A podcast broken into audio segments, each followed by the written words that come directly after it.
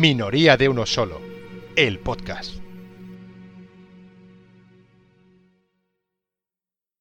Muy buenas, un día más en este tercer capítulo del podcast Minoría de uno solo. Tercer capítulo.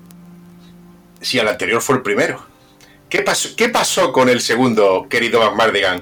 ¿Qué pasó con el episodio 2 de este corto podcast? Pues primero, hola, en cualquier momento que escuchéis esto. Eh, pues nada, que tengo una mano llena de dedos y, no le di al botón adecuado. En lugar de grabar, le di a desconectar. Apagué el ordenador directamente. Es decir, que, que está la mitad del episodio grabado, no la mitad de tiempo, sino la mitad de la de las personas que hablan.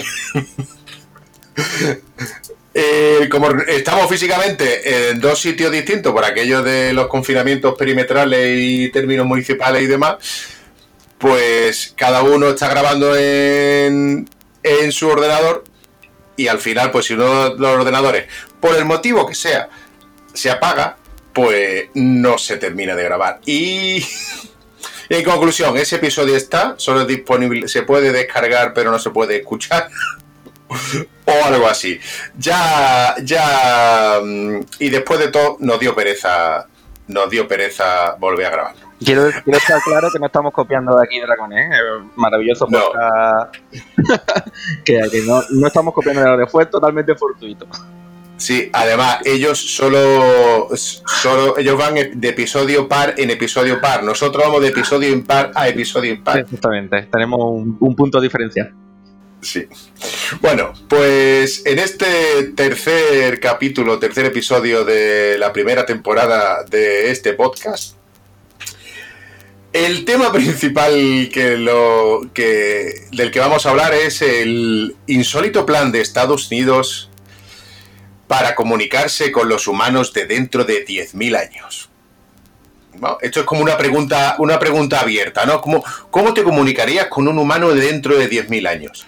Bueno, eh, para poner un poquillo en contexto, eh, los americanos tienen un problema, que era que tienen una especie de cementerio nuclear mm, donde tienen todos los residuos nucleares que han ido generando durante las pruebas nucleares de la Segunda Guerra Mundial, eh, el famoso proyecto Manhattan, eh, y después todas las pruebas que siguieron haciendo en las siguientes décadas por la Guerra Fría, un periodo bastante interesante de la historia.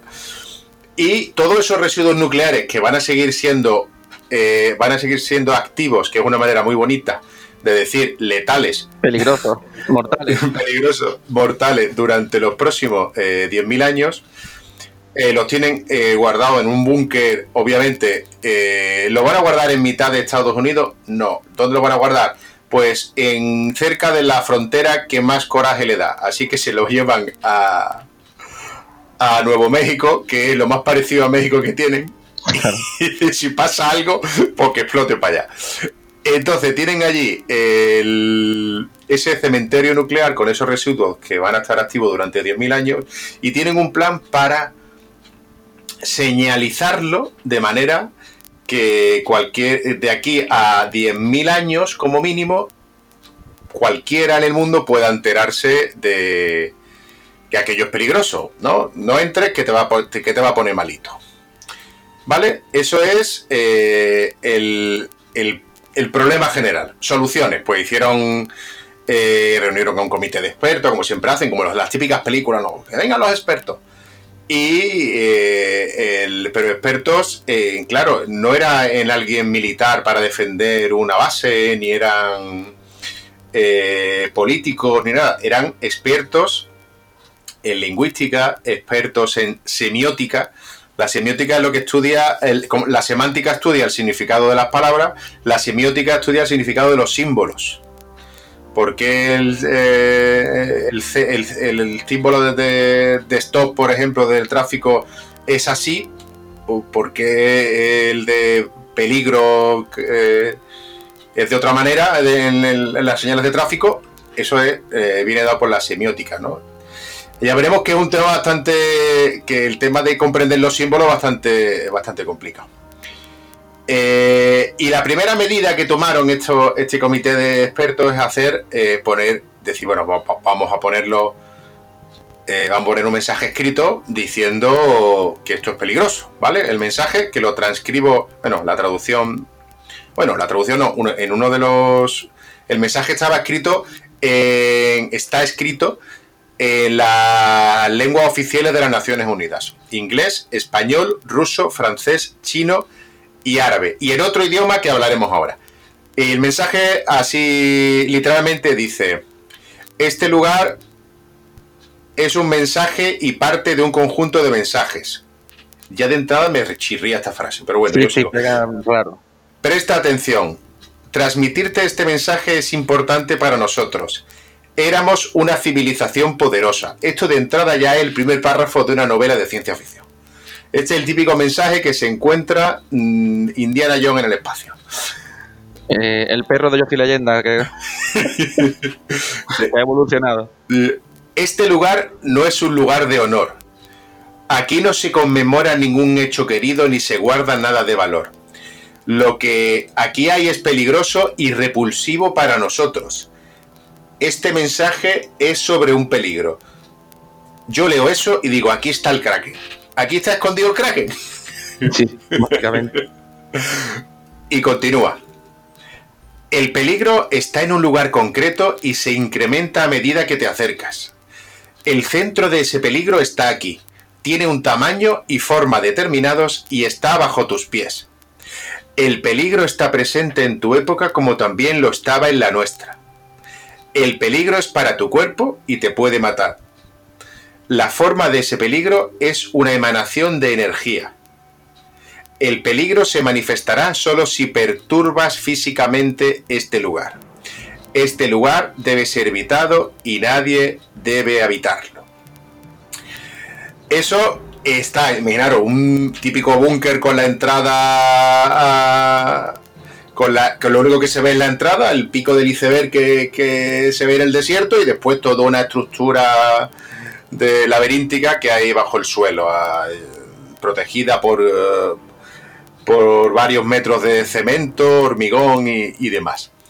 De entrada, esos, e, e, ese aviso está en varios idiomas, en inglés, español, ruso, francés, chino y árabe, ¿no? Porque no saben en el futuro qué se va a hablar. También te digo una cosa, podría ser el, inicio de cualquier partida de juego de rol. ¿eh? Sí, eso es el, esto es el inicio de... Porque, ¿qué diferencia? A mí, yo en cuanto leí esto, dije, eh, vale, eh, estáis repitiendo lo que pone en las pirámides. No entré aquí, que te va a morir. Exactamente. ¿Y, qué hicieron la gente con las pirámides? Robar todo lo que pudieron y más. si tú no quieres que entre, es porque hay algo bueno. Y, realmente no sé qué pasará en el futuro, ¿no?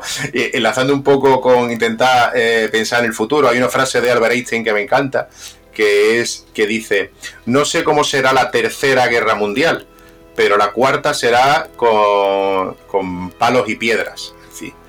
Que el futuro, de aquí a 10.000 años, mm, yo me imagino Mad Max, eh, eh, quizá, eh, bueno, otro muy bonito de esa época, de ese futuro distópico, es Waterworld. También.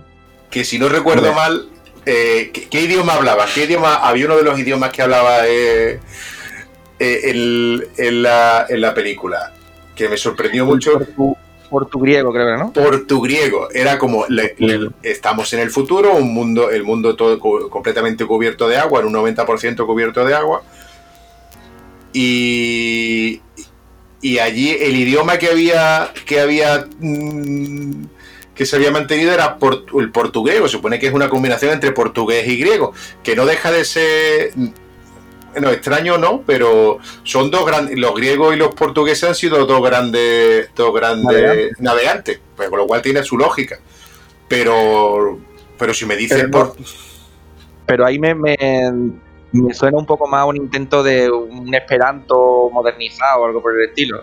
Claro, el, vamos el esperanto que surgió como el idioma de vamos a unificar todos los idiomas y por fin conseguir que todo el mundo hable igual. Vamos por fin a, vengarnos de la Torre de Babel. Y lo que consiguieron al final fue eh, que el esperanto tuviera diferentes dialectos o diferentes. Con lo cual, de nuevo volvieron a dividir, a dividir la población. No, es que yo hablo esperanto tipo 1, ah, pues yo lo hablo tipo 2. RH negativo, Esperanto RH negativo. Bueno, ¿y, en qué hay el otro idioma que no, que no pusieron este magnífico mensaje para empezar la mazmorra? ¿No te arrepientes de tanto carisma? Este, este último mensaje ya para... Esto le encantaría a Indiana Jones, que por cierto me acabo de enterar que han firmado para una quinta película. La cuarta nunca existió, pero la quinta por lo visto va a existir. Indiana Jones y la puerta del geriátrico. Indiana Jones y el grupo de riesgo. Eh, el, idioma, el idioma es el idioma navajo, que es el de la tribu que durante siglos ha estado en esa zona de Nuevo México. Que han dicho, bueno, si aquí ha habido indios navajo durante mucho tiempo, pues, mm, en el futuro quizá haya gente que hable navajo. Y lo curioso de, de, de, eh, de hecho, de, utilizar el, navajo como idioma para poder comunicarte con la mayor eh, con la mayor cantidad o de la mejor manera, de la manera más efectiva y con la mayor cantidad de gente en el futuro, utilizar el navajo, eh, va un poco en, en contra eh, en, en, contraposición de lo que se ha hecho, de lo que de uno de los usos que se le dio que se le dio al navajo a lo largo de la historia. En el siglo XX, de, hecho, que tenemos conocimiento de, la utilización del navajo en el siglo XX, que fue todo lo contrario, que, nadie, nadie utilizaba ese idioma, era como una lo contrario a la comunicación, de utilizarlo para un código secreto. De hecho, bueno, el, que me imagino que a lo que te refería era los locutores clave, que los que como llamaban a los, a los traductores o a los intérpretes que mandaban código cifrado en navajo en la Segunda Guerra Mundial en, el Pacífico. De hecho, estaban asociados al cuerpo de marines de los Estados Unidos. Eh, por cierto, es que yo, tú sabes que yo meto mm, cosas por todos lados. Marine, el cuerpo de marine de Estados Unidos, que es tan americano como nos gusta a todos, eh, peliculero total, pero la palabra marine, ¿de dónde viene? Marine. Marine. Bueno, pues yo si, sin saberlo te, respondería, ¿Marine viene de Marina? Concretamente de un cuerpo que inventamos, que se inventó en España antes que los marines americanos y hacían básicamente lo mismo. Los infantes de marina. Los infantes de marina, el, cuerpo más el, cuerpo más antiguo del mundo. Eh, exacto. Entonces, lo que pasa es que infante de marina era tan largo que al final lo, lo acortaron como marine, porque son ellos son de habla poco, los americanos. Bueno, también, también tiene otros marines los, los, británicos, los Royal Marines. Bueno, el navajo.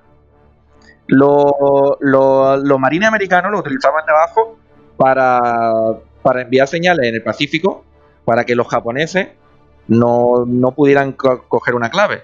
Había formas mucho más mucho más difíciles, bueno, mucho más complicadas como crear mm, eh, nuevos, nuevos sistemas de comunicaciones, nuevos códigos, pero se dieron cuenta que tenían algo muy sencillo, que era una etnia, o una, una, sí, una etnia, no una raza, una etnia, dentro de Estados Unidos, que era un idioma tan, tan, tan, tan minoritario que era imposible que, que, los japoneses tuvieran nada parecido o conocieran nada de este idioma.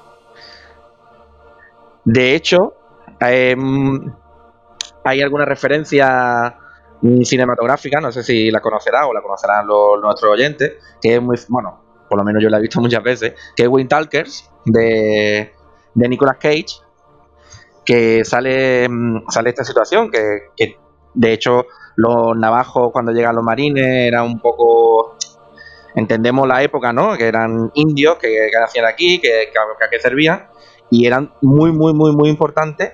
En la, de hecho, en la primera, la primera línea de combate, por eso, porque sin la comunicación en la guerra moderna es prácticamente imposible, es muy, muy, muy, muy difícil.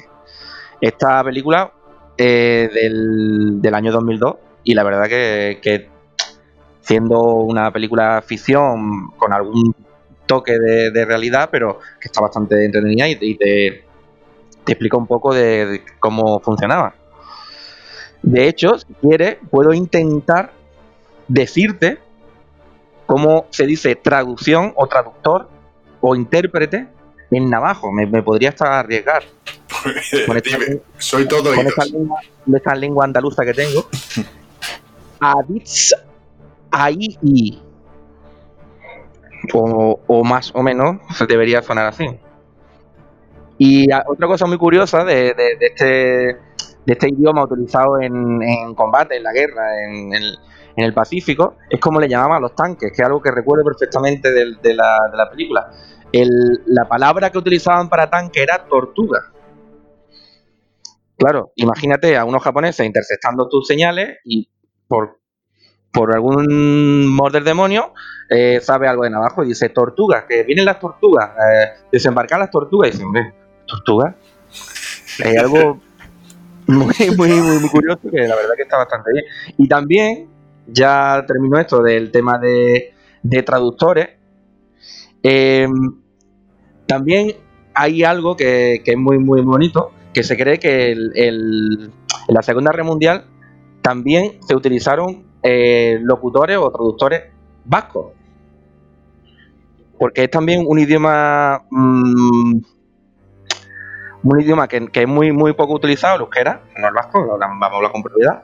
Y también se cree que se puede, se puede utilizar varios locutores de estos intérpretes vascos para como otro medio de, de, no tener de no que ser casado. Eh, de hecho, en la, en la zona de las Filipinas, en la zona de toda esa zona de, del Pacífico, también se cree que podrían utilizar, no está algo tan, tan, tan, tan estudiado, pero unos 60 marines de ascendencia vasca pudieron ser utilizados también como, como estos tipos de traductores, como otra lengua, otra no comunicación dentro de, este tema. Claro, ya, ya te hablo como, como informático. El tema de la, del cifrado, eh, una de las cosas que se... Mm, el, cifrar mensaje, tú tienes un, eh, un alfabeto origen y un alfabeto destino, ¿no? Los símbolos que usa para comunicarte, los que tú comprendes, y eso lo conviertes en otro que nadie comprende, ¿vale? Que es lo que se va a transmitir por la radio, que todo el mundo puede leer, y que al final tu interlocutor es capaz de volver a convertir eso que nadie comprende en algo que él comprende, ¿vale?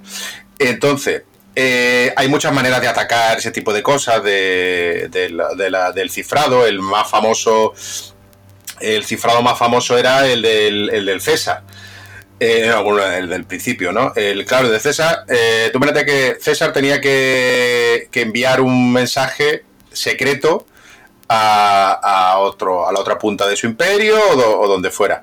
Y claro, si cada vez que mandaba el mensajero, para cerciorarse de que el mensajero no había leído el mensaje, eh, lo mataban, pues no ganaba para mensajero. Eso era Nadie quería ser mensajero, así que la solución era el mensaje que, no, que aunque lo leyera, no, no fuera capaz de, comprenderlo. Entonces, el cifrado del César lo que hacía era, él escribía el texto el que, en perfecto latín, y a cada letra del alfabeto le asignaba un valor, la A es, el 1, B el 2, ¿no?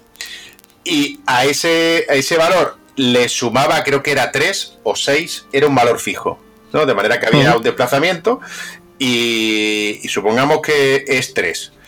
Si pone una A, pues lo traduce como D. Y así sucesivamente. Si es una Z, pues le da la vuelta al alfabeto y empieza por el principio.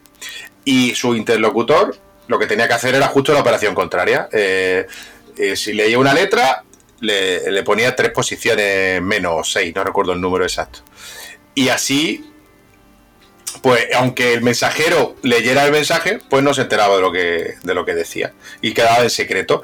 Claro, hay muchas más, eh, este fue eh, uno de los más simples y se puede romper haciendo, haciendo pruebas de sumando y restando y demás. Y todos esos ataques contra los métodos de cifrado se basa en el conocimiento del, del alfabeto origen, de, de los símbolos, de las expresiones que usa por mucho que tú quieras hacer, eh, inventarte un código, pues lo puedes complicar mucho. Pero eh, si hablas en español o hablas en inglés, hay muchas palabras que repites mucho. El, la, lo. la sigla, yo qué sé, los americanos USA, ¿no? USA lo escribirían 800 veces. Entonces, ese tipo de cosas son debilidades del sistema que pueden aprovecharse. Mira, pues yo sé, eh, la fecha tiene que estar en el mensaje.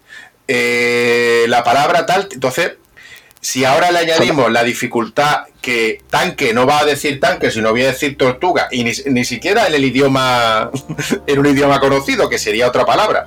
Tortuga en navajo, cualquiera sabe cómo se dice. Entonces, claro, eso os complicaba muchísimo eh, las labores de descifrado. Le añadía una capa extra de, de cifrado al asunto. es que yo creo que si se pudieran hablar dos indios navajos así al natural, sin cifrar y sin nada, eh, los, japoneses tampoco se hubieran enterado de nada. Claro, eh, pero el tema de, añadirle más dificultad al, a este cifrado. Porque sí, pues lo que tú comentas, puedes poner a dos navajos em, eh, che, dig ahí, tortuga. Ya está. y el japonés, el japonés cogiendo mosca. Exactamente. Claro, lo que hablamos es este, de, este, tipo de código, de este tipo de código del CESA, es, claro, son todos los códigos son descifrables si tenemos, si tenemos nuestra piedra roseta, que nuestra piedra roseta puede ser lo que tú comentas, la, palabra repetida, que cuando si, conoces esa palabra repetida, ya puedo utilizar esas letras para crear, para descifrar otras palabras, en fin. Es bastante el tema de lo, del descifrado. También hay un tipo de cifrado que es bíblico, que es con, de hecho, utilizando páginas y, bueno, esto está en mucha la cultura popular, en muchos mucho tipos de, también de películas y tal, que es descifrando el código por medio de, de, de pasajes de la Biblia. Página, pasaje, número de letra y, de, otro tipo de código. Claro, en este caso la clave sería eh, la Biblia. tiene que ser una edición concreta de la Biblia para que coincida páginas y demás. Exactamente. Mm. Perfecto, pues volvemos al, al tema, el, hilo conductor de todo, de todo el episodio, que es este proyecto americano de, que por cierto lo lleva la, eh, la fundación, la fundación o la compañía Sandía. No watermelon y yo lo estoy traduciendo. No, no, no. En perfecto castellano. Mm. Sandía, además la página web es sandía.gov. Así, en castellano. En los laboratorios nacionales de Sandía. Esta gente que fueron los que eh, colaboraron con eh, en el proyecto Manhattan y demás, pues ahora, como el paso de los años, pues le han dicho, vale, sí, eh, ahora mm, tú eres el encargado de que esto no explote, o que por lo menos no lo. No lo. No lo. En 10.000 años no entre nadie, que es, un, proyecto titánico, vamos. Bueno, eh, siguiente punto, el, idioma. Eh, continuando con el idioma, mejor dicho. En el mundo, en este universo friki que tanto nos gusta, la ciencia ficción, ¿este problema cómo se ha solucionado? en mm, el de la comunicación con otros mundos, otras civilizaciones, incluso en el futuro y... Claro, pues la verdad es que si, si, resumimos bastante rápido, todo en todo el mundo habla inglés. Desde un Klingon hasta C3PO, hasta. Bueno, Chulaca no. sí, pero eh, nos referimos al elemento que, que utilizan para solucionar este problema idiomático o, este problema de comunicación. Exacto. Eh, por ejemplo, eh, como ya has comentado eh, los Klingon en Star Trek, en Star Trek siempre hay un especialista en traducción. En la serie original estaba la teniente Ujura, que era la que, que, era la que traducía todo, las comunicaciones y demás. Después, en siguiente serie eh, esta ponen al ordenador que, que traduce, es capaz de traducir todas las lenguas, incluso hay una lengua eh, de la, usada por la, por la Federación por la Federación Unida de Planeta. en el universo alternativo este de alternativo a Star Trek me refiero, eh, que es el de Star Wars, que son dos universos totalmente distintos. En Star Wars eh, también hay un idioma así medio universal que habla todo el mundo y si no lo hablas, pues para eso están eh, los droides de relaciones cibernéticas humanas como ese 3PO una, una que habla... Una pregunta tú que, que, seguro que eres capaz de contestarme. Eh, ¿No crees que lo bonito que, que C3PO hubiese llamado un transhumán, que hubiese sido un transhumán? Aquí en, en la traducción en, en, el C3PO, en vez de ese... Em, se me acaba de quedar en blanco lo que acaba de decir, unidad de Relaciones cibernéticas humanas. Cibernética humana, transhumán, C3PO, aquí se presenta C3PO transhumán. Pero me pillas un poco en fuera de juego, que eso de transhumán. No sabes lo que es transhumán. Transhumán es una forma de decir a, a un traductor. Eh, pero a un traductor que te habla de una máquina o de un o de una persona física. Una persona física, un traductor, un, tra, un transhumán. ¿Y eso de dónde viene? Pues Transhumán, persona que eh, la, la explicación puede venir del, del, del persa y desde ahí pasó al árabe y del árabe no, no ha venido a nosotros. De hecho, es una palabra castellana antigua que también puede traducirse persona que aconseja o media. Y nosotros lo, lo, llevamos a un intérprete. De hecho, en los, intérpretes de, de nuestros viajes conquistadores o nuestros viajes por el mundo eran transhumanes. Lo digo porque sería sería sería algo bastante bonito llamar a C3PO el trajumán dorado o algo de El trajo. Claro, al igual que en Latinoamérica creo que es a, a R2D2 lo llamaron Arturito porque por como suenan la, la, las siglas en inglés R2D2 sonaba como Arturito. Arturito, pues, es cierto, es cierto. Pues a C3PO pues el trajumán. Y, y digo yo, y digo yo, lo de, lo, lo de los intérpretes, ahora que ha dicho tú los intérpretes de nuestros viajes, estos viajes de. Digo nuestro, aquí no se apunta, aquí a las victorias se apunta uno. Yo no juego al fútbol en mi vida y yo soy campeón del mundo. no, yo eh, lo, lo, he metido a morcilla por el, por el hecho de que, claro, eh, en, en, esto, en este tipo de, de series, de películas, de tal, siempre hay alguien que te hace de, de, de traductor. Por ejemplo, en esta en la misma, en la misma Star Wars eh, a Chewbacca no lo entendía. Eh, solo lo entendía Han Solo prácticamente al principio. O por lo menos en las primeras apariciones. Ya después parecía que todo el mundo interpretaba a Chewbacca perfectamente. Bueno, por favor, quiero que le ponga, que diga explícitamente dónde lleva la tilde la frase solo lo entendía Han Solo. vale, ahí no. Me corramos un estúpido velo. no, pero que, que, que, es curioso que, que la que la manera de, de, de, hacerlo o era por un intermediario o como tú dices, un traductor universal para, para llevarlo siempre a su terreno. No hay... Bueno, en, si, si, la gente, si estáis viendo, no sé, en el momento que escuchéis esto, habéis, estáis viendo, habéis visto eh, de Mandalorian, hay un momento que dice, mi, mi idioma tal no, no, está muy, muy obsoleto, no lo, no, no lo llevo muy bien que, y él habla muchos idiomas, pero hay algunos que, que le, le, falta esa, esa traducción. Que es curioso de cómo, cómo, cómo solucionan en diferentes series o en, o en la misma el mismo grupo de, de series, cómo solucionan de una manera o de otra el, el tema de la comunicación, de la traducción. El, siguiendo con la serie, la de Doctor Who, que es otra que también nos encanta, ahí la solución es si estás cerca de la TARDIS, que es la nave, esta cabina de policía que viaja por el espacio-tiempo. Si estás cerca de la TARDIS, eh, la TARDIS se encarga de traducir lo que tú dices alrededor, pero de manera bidireccional. Hay un episodio, bueno, hay muchísimo que se viajan al pasado, la antigua Roma, bueno, la antigua, los romanos estando en, en las islas inglesas, y los romanos obviamente hablaban latín y se y, y o sea, eh, se entendían perfectamente con la inglesa de, del siglo del siglo XXI y es más, los romanos pensaban que ella hablaba latín y ella pensaba que el otro hablaba inglés. Y era la TARDIS la que ese elemento de ciencia ficción, ese lo, el equivalente a lo hizo un mago.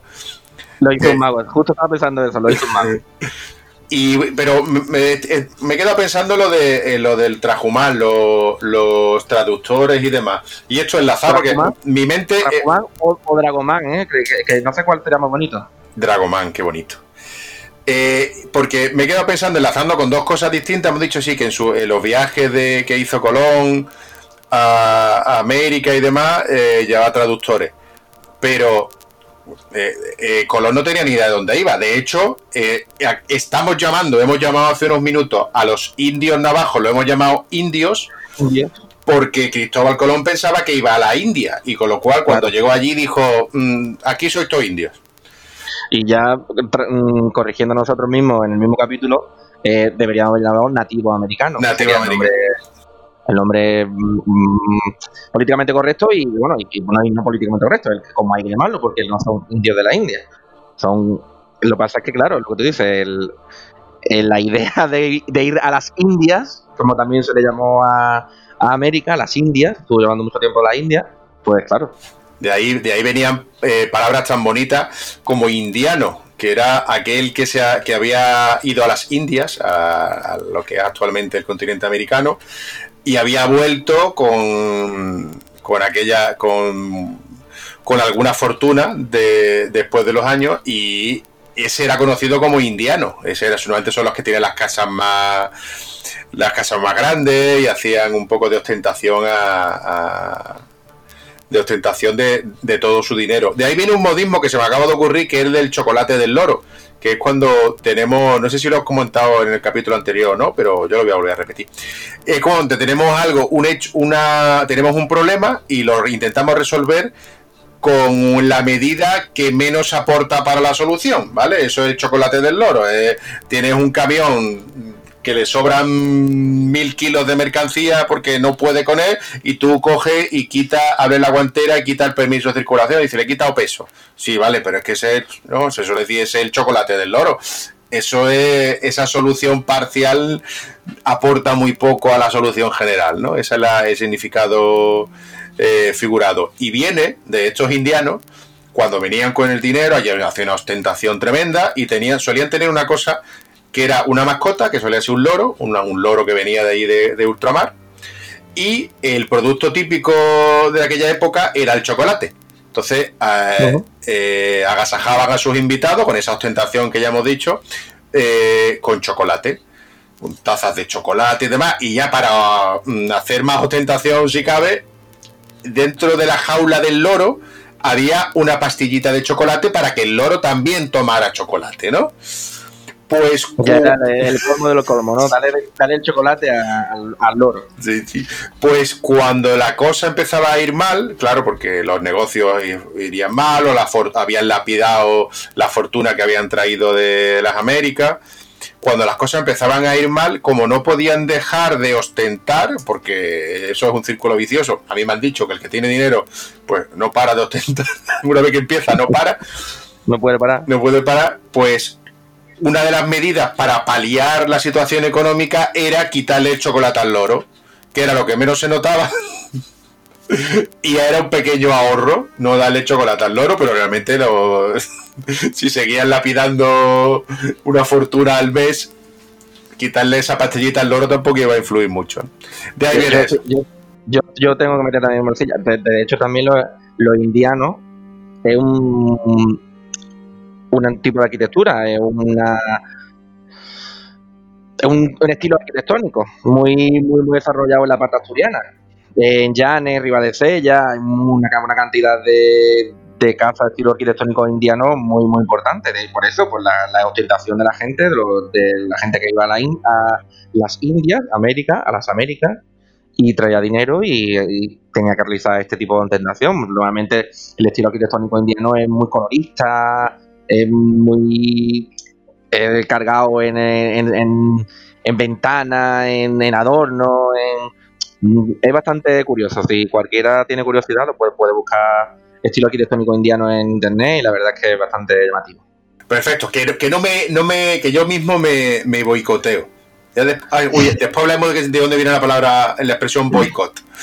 Eh, el tema está en que Cristóbal Colón se va a lo que él cree que son las Indias y lleva traductores para lo que él cree que son las Indias. Es decir, si yo voy a China y me llevo un traductor de chino porque creo que voy a China y acabo en otro sitio que no es China, el traductor no me sirve de mucho, ¿no? Claro, de hecho, no solo te, te puedo decir exactamente de qué llevaban trajumanes o dragomanes o, intérpretes en, en, las carabelas, de latín, griego, árabe, arameo y tártaro. Claro, convencido de que iban a la India y que con esa, conociendo todos esos idiomas, pues, malo sería de que no le sirviera alguno para comunicarse, porque básicamente no olvidemos que lo que Colón quería era una nueva ruta comercial. Quería establecer elementos comerciales, claro, y la comunicación y entender y hacerte entender era bastante importante. Claro, él iba con la idea de llegar, de llegar a Zipango, de llegar a Japón, o, a China, Katai, y entrevistarse con, el Gran Khan, emulando a Marco Polo, emulando a los grandes, a los grandes conquistadores, pero mira tú por dónde se tropezó con otra cosa que no, que no le valió ninguno de estos, de estos idiomas, ninguno de estos traductores. Sí, tenía, eh, que ser eh, el diario de, de, de Cristóbal Colón tiene que ser bonito el primer día. Hoy no he hablado con nadie. nadie me entiende. No, la, verdad es que, a ver, Cristóbal Colón, cuando, bueno, estamos, está todo, todo, este tipo de, de, notas están bastante eh, escritas y todos los diarios de Colón y de, los viajes, pero que básicamente cuando llegaron y se encontraron con los, con los primeros nativos, la comunicación eran ponceñas. Claro, es que cuando tú llegas a un lugar que mm, crees que va a encontrar, bueno, de hecho, Cristóbal Colón estuvo mucho tiempo que cuando se encontraron con los taínos pensaba que estaban en, en la isla cercana a Japón, que no los habían desviado al, sur, pero claro, y la única, intentas todos los idiomas, toda, toda esta panoplia de idiomas, de conocimiento que tú crees que te van a servir, y los taínos, los indios que primero que encontraron Colón, eh, le hablan griego, le hablan latín, y no, no responden, pues claro, la seña, la seña, como siempre se ha hecho, ¿no?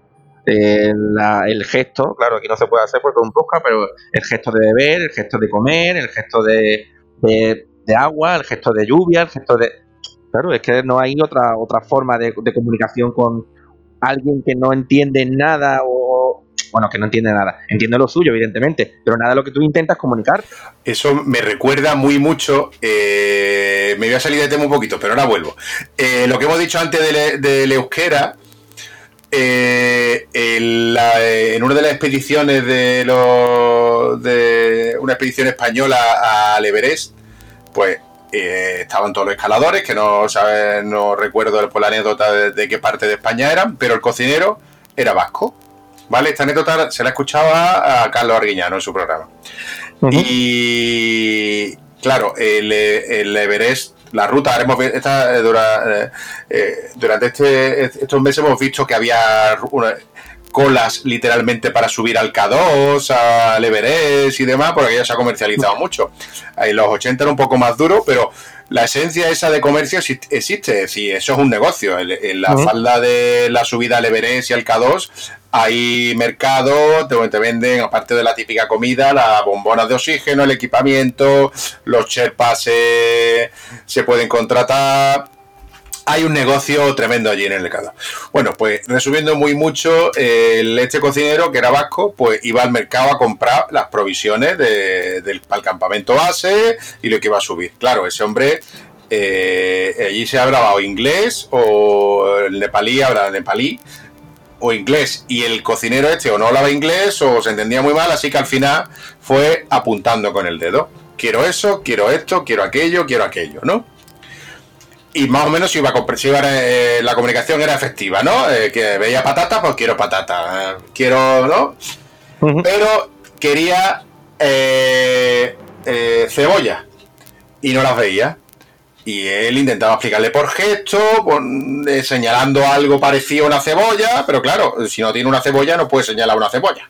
Así que al final ese hombre, ya harto, se lo dijo en vasco. Bueno, en vasco, eh, una palabra que ya se usa, en la, eh, cualquiera que haya escuchado a no la usa cada dos por tres, que es chalota. Es un tipo de cebolla... Pequeñita. Pues dijo, chalota, quiero chalota. y, este, y el nepalí se dio media vuelta, se fue a la trastienda y trajo chalotas. Después se enteró que chalota se dice muy parecido en euskera y en nepalí.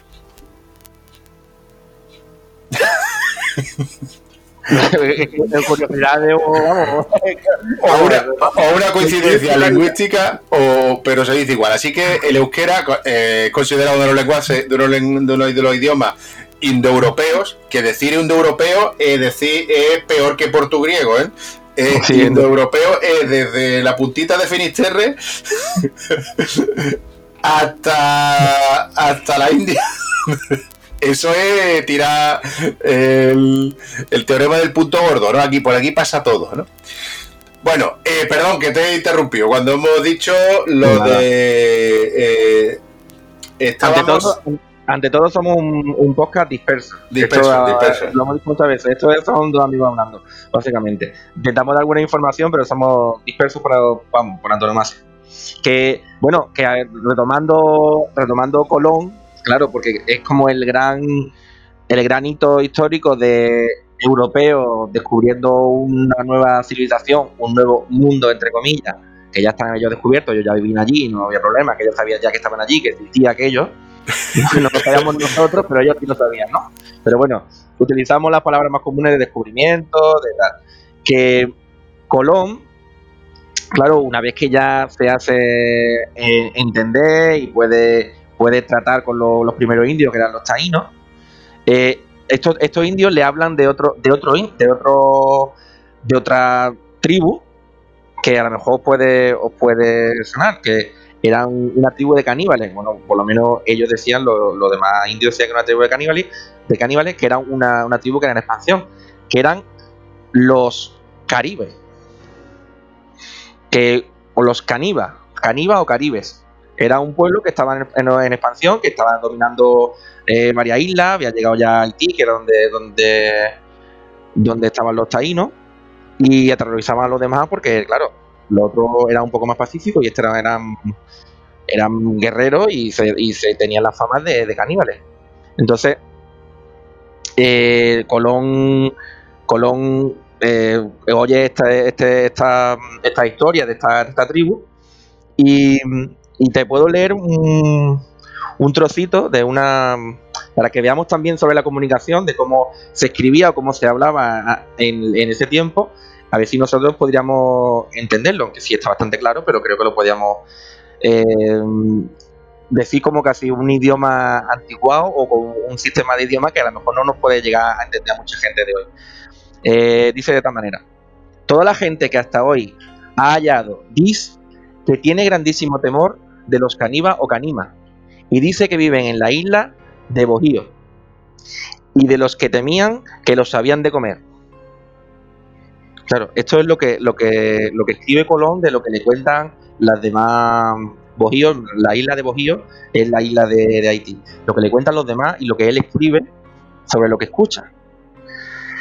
Eh, también Colón estaba convencido de que estos, de que estos indios caníbas no eran otra cosa que la gente del Gran Khan, del, de, los, de los mongoles. Porque claro, él pensaba, gente recia, gente dura, gente grande guerrero, pues esta gente son la, gente de, Gran Khan.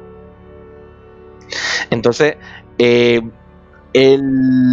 lo, que, lo que vengo a decir con este, esta pequeña historia de malentendido, de que no se que al final esta palabra de, de Cariba o de Caribe da da nombre a todo el mar que rodea estas primeras islas que donde, donde llegaron donde llegaron los, conquistadores, donde llegó Colón, que también es algo bonito que, nos quedan palabras de que hemos cogido de donde hemos ido y la hemos traído a nuestro, a nuestro idioma. De esta, por ejemplo, hay muchas más, dentro de, esta historia hay muchas más, más, más ejemplos. Por ejemplo, canoa. ¿Quién, no conoce hoy en día la palabra canoa? De hecho, de hecho hasta se dice eh, en inglés, una de las palabras más sencillas porque canoa es canoing. ¿No? Claro. No, eso es montar en canoa, pero sí, así, es tontería aparte. Que es como que es como en todos los idiomas se dice igual, ¿no? Claro, es porque es que de hecho es una palabra que viene de ahí, de, lo, de los indígenas. De hecho, digo primero canoa porque de hecho es la primera, la primera palabra autóctona que, utiliza en su diario, que utiliza en el diario el 26 de, octubre de, de 1492. O sea que es como una palabra simbólica importante porque es la primera que utiliza Colón autóctona y ha llegado hasta nuestros días.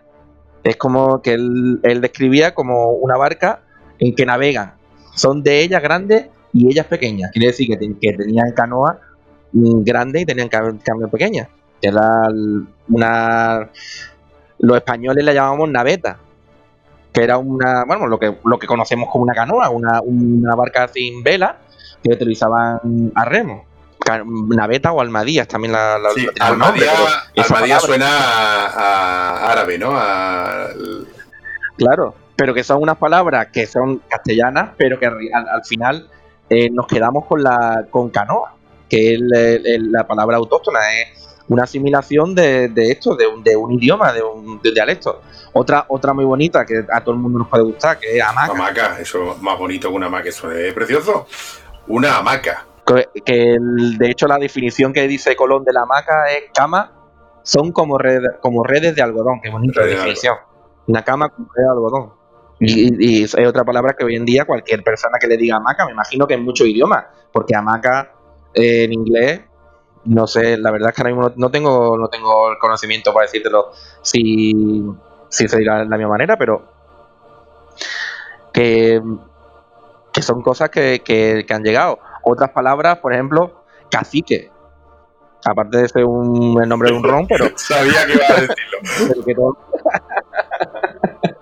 todo, el mundo, cuando decimos hoy en día que decimos que es un cacique, que bueno, a lo mejor ha, derivado en algo más peyorativo, pero que la palabra no suena y, podemos utilizarla sin, ningún problema. Eh, estaba buscando lo de cómo se dice hamaca en, en inglés y bueno, es hammock Vale, es el, utilizando el teorema básico de que cualquier palabra en castellano le quita la última vocal y, es inglés. ¿Vale? Claro. Pero vamos, que eh, vocalmente se parece más que escrita, porque escrita eh, le tiene doble M y la última eh, es hammock, ¿no? Se escribiría hammock con dos M. Pero vamos, que la traducción es hammock. pero, me imagino que la, que la raíz, la raíz es la misma. También otra, otras palabras, bueno, como ya he comentado, el Caribe, que da nombre a un mar. Otra, otra palabra también que, que, ha quedado, que creo que, no, que nos llega bastante hasta hoy, que es bojío. Bojío, me suena, me, lo que pasa es que me suena a una palabra de madre que es bajío. Bajío, no, bojío, bojío es una, vivienda. De hecho, hoy en día, eh, el bojío, no sé si, si está al día de, del tema culinario, el bojío es uno, uno de los restaurantes de, de uno de los de los Masterchef, de los, de los presentadores o de los jueces de Masterchef. Ah, vale. El Bojío. Porque quizá por eso me sonaba también. Lo de Bajío, eh, lo de Bajío era pues eh, una señal de mala suerte, eh, mal, mal Bajío te den. Es como las ocasiones. Y Bajío viene de, de bajamar, de, de, de, un el típico sitio donde encallaba un barco. Si hay si está el bar, no, no hay mucha profundidad, el barco se queda encallado y para un marinero, ¿no? Para una tripulación puede ser casi la muerte. O algo muy dañino que te fastidia bastante tus planes. Entonces, mal Bajío te den es prácticamente una, amenaza y de ahí en Bajío se puso como algo, algo malo. Eh, Pepe de Masterchef, que vale, no me vale, el Bojío. Una estrella ¿Vale? Y eh, como, como hay otras palabras que, por ejemplo, que no, que no han llevado, que no han llegado, que cazabe, que es pan, naitane, que yo me imagino que ya también porque un poco más, más difícil en, castellano, que es noble, eh, nokai, que es un término para, el oro, en fin, palabras que, que, sí, que sí encajaron en la lengua castellana y otras que al final pues no forman parte de nuestra comunicación. Y también hilando un poquito con esto, porque ya un poco también nos viene que la comunicación cuando, cuando este tipo de, lo mismo digo, entre comillas, que nadie se sienta insultado, que nadie se sienta ofendido, conquistadores en varias zonas de, América, pues al final eran encontrarse con tantas tribus diferentes, con tantas culturas diferentes y de hecho con tantísimas lenguas diferentes que al final era todo una, un cúmulo de, de, de malentendidos, de distorsiones, de, de, mezclas, pues claro, tú puedes contener a un, a un traductor, a un transhumano, un dragomán, pero a lo mejor ese, ese, ese traductor de, la lengua de, por ejemplo, la lengua inca, pues no, no sabe exactamente la palabra en castellano que lo dice, entonces interpreta y traduce de manera que... que... Un momento. Ha sonado la, alarma, la, la alarma de pánico. Bueno, mientras Bapárdiga vuelve, eh, acabo de, recordar que con esto de, Cristóbal Colón y, y el descubrimiento, la llegada a América y demás, hay una palabra que yo siempre he usado que es colonizar, que pensaba en desde que lo veía tan, tan directo y tan simple que decía, bueno, colonizar vendrá de Colón, ¿no? Cristóbal Colón, pues llegó allí y dijo, todo esto es mío y de mi rey. Pues eso es colonizar. Pues yo pensaba que, esto es venía de, eso, de la palabra de, de, colar, de, perdón, de Colón, perdón. Eh, pues no, colonia es una de una palabra latina que significa terreno habitado por gente que no es de allí. ¿Vale? Eso, son, eso, es, eso es colonizar. Y, procede eh, del verbo colere, que es habitar, cultivar y demás. Y, entonces, de ahí viene la, ciudad Colonia, que está en Alemania, eh, viene de ese verbo, eh, colonia, de, hecho, el nombre, el nombre completo de la, de la, colonia actual era Colonia Claudia Ara Agripinesium, que es como eh, la colonia de Claudia mm, de cerca de Agripina, que era Agripina era, no, Claudio era el emperador Tiberio Claudio César Augusto Germánico y Agripina era su mujer. Vale, entonces le puso como la colonia de Agripina, que es mi mujer. Y, de ahí viene la que colonizar, viene de ahí, de, de los romanos, no de Cristóbal Colón, como yo ingenuamente creía. Mucha gente puede pensar. Eh, bueno, lo que está, lo retomo un poco por donde estaba. El tema de los de lo malentendidos, de las interpretaciones, de la, de la mala comunicación en, esta época de, conquista. Por ejemplo, hay un. También es que, que es tan bonito. Eh, uno de los. Bueno, un, uno de los transhumanes, los traductores de, Pizarro, en los territorios incas, Felipillo. No se puede tener un nombre más bonito para ir al lado de, de, un, de Francisco Pizarro como Felipillo. Felipillo. Claro. este, este hombre eh, era traductor de, de Inca Claro, pero él entendía y sabía de español, claro, lo, justo y necesario. Entonces, de hecho, hay una hay una, un episodio que es Cajamarca, que es el episodio de Cajamarca, que es donde, donde capturan y, matan posteriormente a Atahualpa, que se, cree que puede ser por una mala interpretación de, de, de Felipe. Felipillo, Felipillo. Felipillo, Felipillo, perdón, que vaya que Felipe lo confundamos con otra cosa que la actualidad, que no queremos tampoco. Pero, pero, pero Felipillo era de, de allí del mismo. Era del mismo América, ¿no? Que Felipillo no era. Eh, de hecho, se, describe Felipe Into Trajumán y Faraute de aquel auto, que era natural de la isla Puna y de gente muy plebeya. Mozo que aún apenas tenía 22 años, tan mal enseñado en la lengua general de los incas como en la particular de los españoles. que bueno, que sabía lo, justito, lo justito para echar día. Imagínate que, claro, que dio, dio lugar una interpretación, una mala interpretación del lenguaje, dio lugar a la captura y la y la, y la muerte, posterior muerte del, del, Inca, bueno, del sí, del, jefe de, de, una nación como los Incas, Atahualpa. Sí, y estoy pensando, estoy pensando cómo debería ser, cómo debería ser el, nombre de, del indio, ¿no? De, de Felipillo, para que eh, su nombre de, nacimiento, para que lo llamaran Felipillo. Claro, es tan bonito, bueno, tan bonito, a ver, no es tan bonito porque da un error que da, una, una, muerte, ¿no? Pero que eh, la idea fue, o el problema fue, que confundió decir Dios trino y uno, Dios tres y uno son cuatro. O sea, quiere decir que cuando, tradujo, cuando tradujo el, dicho de Dios, Dios uno y trino, él lo entendió de que había que sumar uno. O sea, que eran Dios tres y uno ya son cuatro. Sumando los, los números para hacerse entender. O sea, quiere decir que su Dios era cuatro en uno, en lugar de tres en uno. Por eso el nombre de un producto. y eso como, y, y, eso como terminó en guerra, cómo termina la conversación de. Pues em, te, puedo leer un poco, que es que me encanta leer castellano antiguo, porque como estamos hablando de la comunicación, creo que, es muy, descriptivo. Que no, no sé si nosotros podríamos comunicarnos con, esta gente del siglo XVI. Te leo en un segundo, dos, minutos, perdóname por mi edición, ¿vale? Tal y tan aventajado fue el primer intérprete que tuvo Perú, y llegando a su interpretación es de saber que la hizo mala y de contrario sentido, no porque lo quisiese hacer maliciosamente, sino porque no entendía lo que interpretaba y lo que decía como un papagayo. Y por decir, por decir Dios trino y uno, dijo Dios tres y uno son cuatro, sumando los números por darse a entender. Costa esto por la tradición de los quipus, que son los nudos añales de Casamarca, donde pasó el hecho, y no pudo decirlo de otra manera, porque para declarar muchas cosas de la religión cristiana no hay vocablo ni manera de decir en aquel lenguaje del Perú.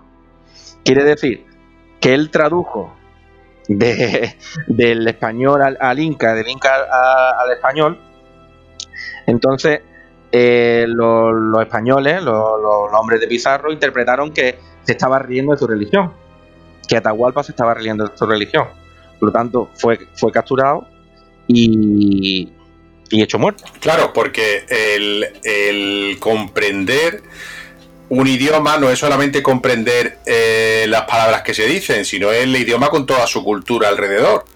Eh, entonces, eh, no es las palabras Dios 3, 1, tal y cual, es la carga religiosa que tiene eso y, de, y el ataque a la fe. Que... Claro, y este Felipillo simplemente lo que él eh, tradujo o trajo a su, a su entendimiento, que era el, los quipus. No sé si conocen los, los quipus. Los quipus era un, medio de comunicación que, había en el imperio inca, que eran básicamente con nudos, tiras de nudos y, diferentes colores.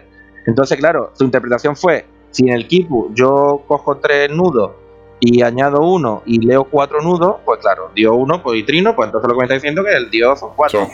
Pero Atahualpa interpretó algo mm, para aquella época tan religiosa y tan, sumamente cristiana, que era un, vamos, interpretaron que era una ofensa, que se estaba riendo directamente de, la religión. Aunque también digo, también digo, que es interpretación mía, pero que también es muy posible que fuera una excusa para quitarse de en medio a Atahualpa, es posible. Tú que le has dicho a mi colega, ¿no? Es como las típicas peleas de, de ¿Tú qué le has dicho? ¿Tú por qué me has mirado así?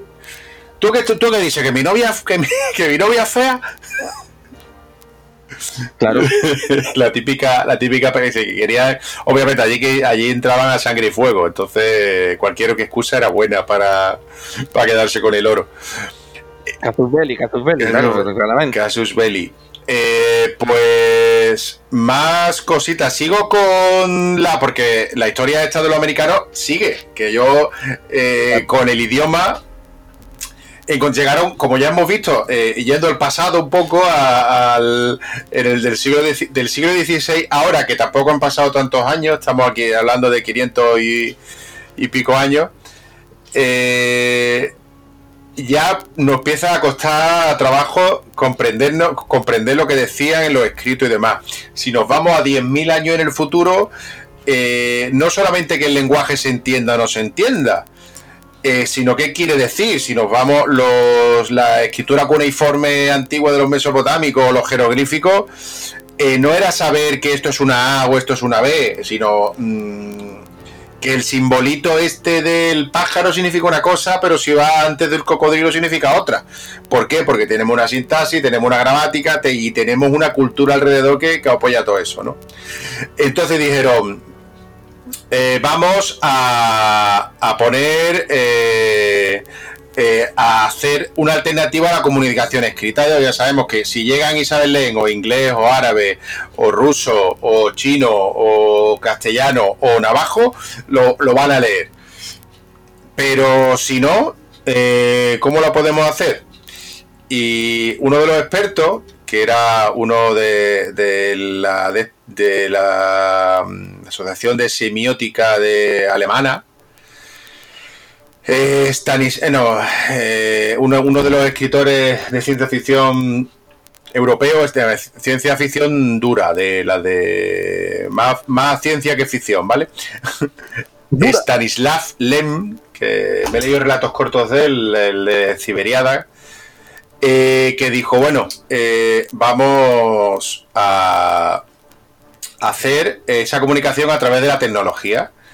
Eh, bueno, vamos a codificar esa información, la información de dónde está esto, dónde está este, este sitio y lo malo que es, y demás, en lo codificaremos en el ADN de unas plantas, y no unas plantas cualquiera, sino unas plantas con flor, unas flores que, que le iban a llamar flores atómicas y que iban a plantarla alrededor de todo el complejo. De manera que una civilización lo suficientemente avanzada podría decodificar eh, el tema de, eh, del ADN de esas plantas, podría decodificar esa información.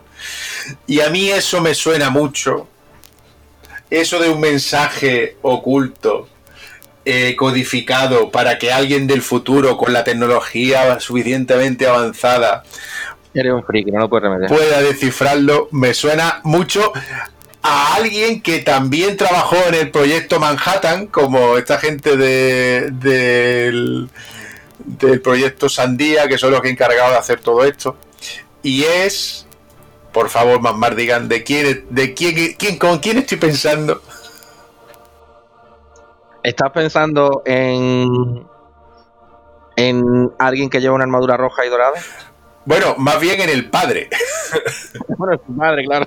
es verdad, claro. Está pensando, está pensando en tu padre. Eh, yo estaba pensando en quién descubrió el, código dentro de, del, del, diorama. El padre de Tony Stark de Iron Man, eh, el universo de, Marvel, eh, fue el que, bueno, el padre fue el que descubrió teóricamente la posibilidad de hacer un elemento, un nuevo elemento que, es el que es necesario para hacer el, reactor ARC, que es el que tiene Iron Man en el pecho y demás pero no tenía la tecnología suficiente para sintetizar ese material, así que codificó toda esa información dentro del diorama de, la exposición Stark para que en el futuro alguien pudiera decodificarla y eh, hacer los planos que y, con esos planos y esa información hacer eh, el reactor que le estaba que le estaba ideando. Es maravilloso cuando cuando cuando escanea toda la exposición, quita los árboles, quita los, quita los coches, no sé qué, y de repente le aparece el nuevo, la, nueva, la nueva molécula, el nuevo elemento. Pues eso, eso es lo que pretende, lo que pretendía Stanislav eh, Lem hacer con, la, con las flores atómicas. Eh, unas flores que rojas, supongo, ¿no? una, algo que se llama flor atómica está pidiendo un rojo, un naranja, un amarillo fosforito, un algo que brille. Claro, sí, sí.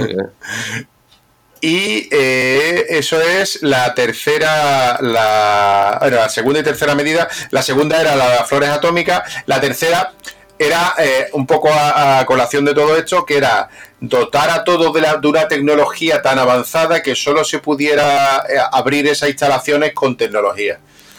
Tener una tecnología de, no sé, electrónica, informática lo que fuera, que solamente una, civilización lo, suficientemente avanzada pudiera abrir aquello. Y si eres tan avanzado como, como para abrir eh, como para abrir eh, esa si, si tiene tecnología suficiente para abrir esa instalación también la vas a tener para detectar la radioactividad pero ahí entra mi duda y si en lugar de avanzar retrocedemos Claro, lo que decíamos del el futuro distópico Mad Max, eh, Seawall y, y demás.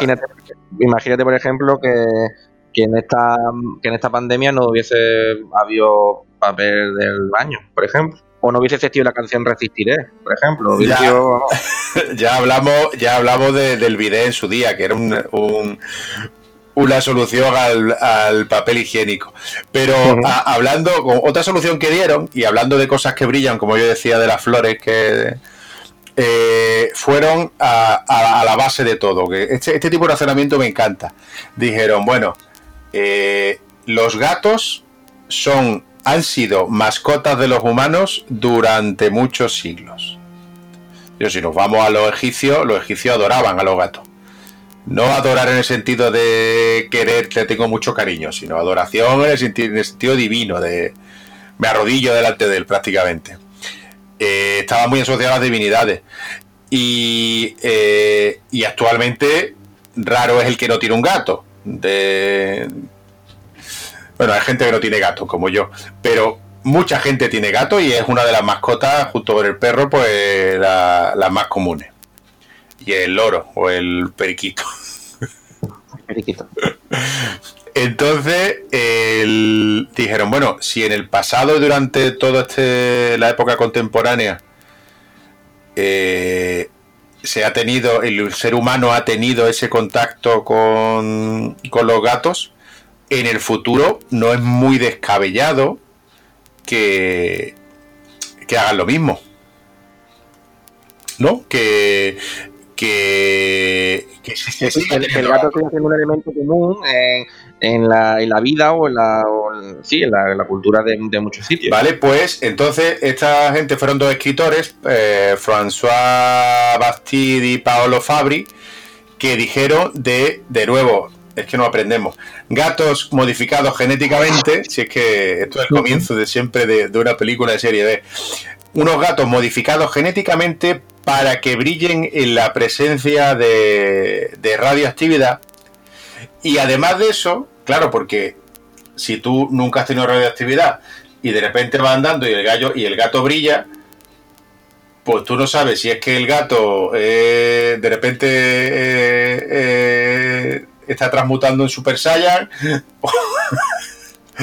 o, ha evolucionado como los Pokémon o no, claro no tienen ni idea. Entonces, para fomentar esto de esa capacidad de detección de radiactividad de los gatos, estos dos escritores propusieron eh, eh, por, eh, por medio de la tradición oral, canciones y demás, fomentar estas cualidades de, los gatos, ¿no?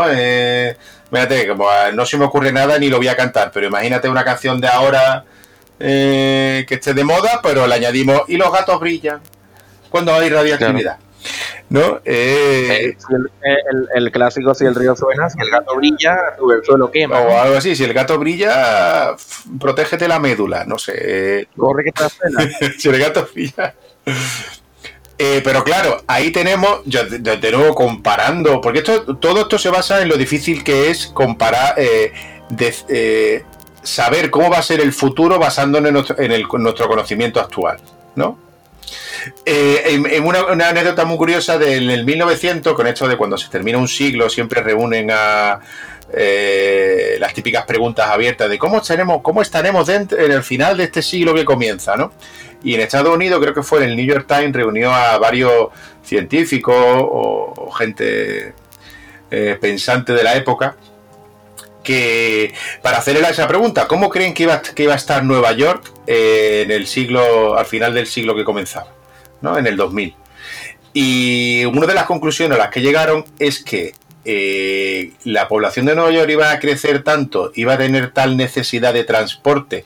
No olvidemos que en aquel momento los transportes era, el transporte era por, por coche de caballo, con caballo. Iba a ser tal la población que necesitara tantísimos caballos que a final de siglo iban a tener, la ciudad iba a tener que trasladarse a otro sitio porque iba a estar llena literalmente de mierda de caballo. Muy bien abonadito para Nueva York. Claro, eso, nuevo Nueva York, como Futurama. Eh, eso lo hicieron a 100 años vista. Fue en el 1900. Y en el 1900 y poco, en el 1907, no, no recuerdo qué, qué, año fue exactamente el automóvil, eh, se inventó el automóvil ah, con, con el motor de explosión. Eh, ya no había caballos. En el fondo tenían un poco de razón. Y vamos a tener, en lugar del suelo lleno de mierda, vamos a tener el aire lleno de mierda. Pero. Claro, pero es, predecir un futuro con un presente. Con una información que tenía, eh, la información que tenías en ese momento. Y es justo lo que han hecho estos dos escritores, que, y enlazando con lo de los gatos, sabemos que hasta ahora lo, hemos tenido a los gatos, pues en el futuro Posiblemente tendremos gatos, pues añadimos los gatos modificados genéticamente, que eso es un plan perfecto sin fisura. Eso de añadir siempre una modificación genética aleatoria, pues que eso es mm, toda película de ciencia ficción de monstruo empieza así. Y después, para que la gente se crea de cómo va eh, el, eh, se transmite esa tradición de los gatos que brillan, es algo, un símbolo malo o de peligro, con canciones y demás. Pero eso me recuerda. ¿A ti te suena esta canción, la de eh, fue a la guerra? Ay, me Dios, qué pena, qué pena. Que, ah, no, eh, esta canción no es solo española, esta es como se. Se compuso en la época esta de. Mm, oh, mm, qué malo soy para la fecha. España, Inglaterra y Francia en guerra. eso, abarca, eso abarca no sé cuántos siglos. Estamos contando tantísimo. No, el tema de eh, eh, Holanda, los tercios, toda esa época. Eh, cuando ahí estaba, esa canción la hicieron los holandeses cachondeándose de una de las derrotas de uno de los militares en aquella época más puntero de los ingleses, que era eh, el duque de Marlborough. Marlborough, o como se pronuncia. Marlborough. De Marlborough, la canción de Marlborough se fue a la guerra ha ido mutando a Mambrú se fue a la guerra. Cuando la canción original era Marlborough se fue a la guerra. Y estamos hablando de, mm, de menos años incluso de que los que el tema de, Cristóbal Colón. Estamos hablando de 300, 400 años como mucho. Estamos hablando de 1709. Exacto. 1709 fue el duque de Marlborough. Que por cierto, el duque de Marlborough eh, tuvo una calle que estaba, que en el episodio anterior hablamos de, John Nieve. John Nieve, el epidemiólogo inglés que descubrió eh, lo de la, que hubo una epidemia de cólera en, Londres. Y en el plano que hizo, porque el, el foco de todo, él hizo un plano con todos los casos que había, el plano que hizo eh, que le ayudó a descubrir que el centro era una fuente que estaba contaminada. En ese plano que él, que él hizo de puño y letra, eh, en la esquina de arriba se ve la calle de Marlborough, que había un caso o dos. Y esa calle de Marlborough, años después, a final en el mil... Ah, eh, no, tampoco tanto, porque esa epidemia fue en el 1700 por ahí, o en 1800 y a finales de 1800 se creó la primera fábrica de, eh, de tabaco, en la que le pusieron a la marca el nombre de, de la calle donde estaban, Marlboro, que con los años, cuando se fueron a Estados Unidos, se convirtió en Marlboro. Qué bonito, todo, todo, todo bonito, epidemia, tabaco, Y siguiendo con los gatos, hemos, no hemos quedado con los gatos radiactivos, es que, procrastinamos como nosotros solos. Eh, con respecto a lo que acabamos de decir del tema de, ver el futuro con, con, los ojos del presente o de intentar comunicarnos con, el futuro con el presente, em, ellos no han, o sea, este, este proyecto, este proyecto de de enterrar los residuos atómicos, ¿no han pensado que en el futuro posiblemente ellos no consideren esos residuos peligrosos o pueden utilizarlo para otra cosa diferente? Entonces pueden podrían aprovecharlo. Estamos intentando hacer algo viendo que algo es peligroso para nosotros ahora y posiblemente no sea en el futuro. Es una reflexión que hago, no es nada... Es que eso es está claro que no tiene, no tiene una respuesta sencilla el tema de cómo, cómo dar al cómo comunicar con el futuro de manera efectiva y que no haya no haya mal una pérdida de información. Eh, es complejo. Pero nos queda todavía una última eh, una última vuelta de tuerca que fue una de las medidas estrellas que no sé todavía cómo lo harán pero sí como lo que quieren hacer y esa última eh, propuesta para comunicarse con el futuro era la de montar una religión. Toma, mamá. Eh, haciendo, claro, mirando al pasado para poder predecir el futuro, ¿qué dicen? Bueno, ¿qué es lo que ha durado aquí más? Bueno, ha durado. Eh, desde un punto de vista ha durado según de donde lo miremos, ¿no? ¿Qué es lo que ha durado más de todos estos siglos? La religión. ¿Vale? La religión como tal existe desde el principio de los tiempos. Ahora, los dioses han ido cambiando. La, en el mundo occidental, Europa, España, quizá más la cristiana católica, ahora también un poco de islámica.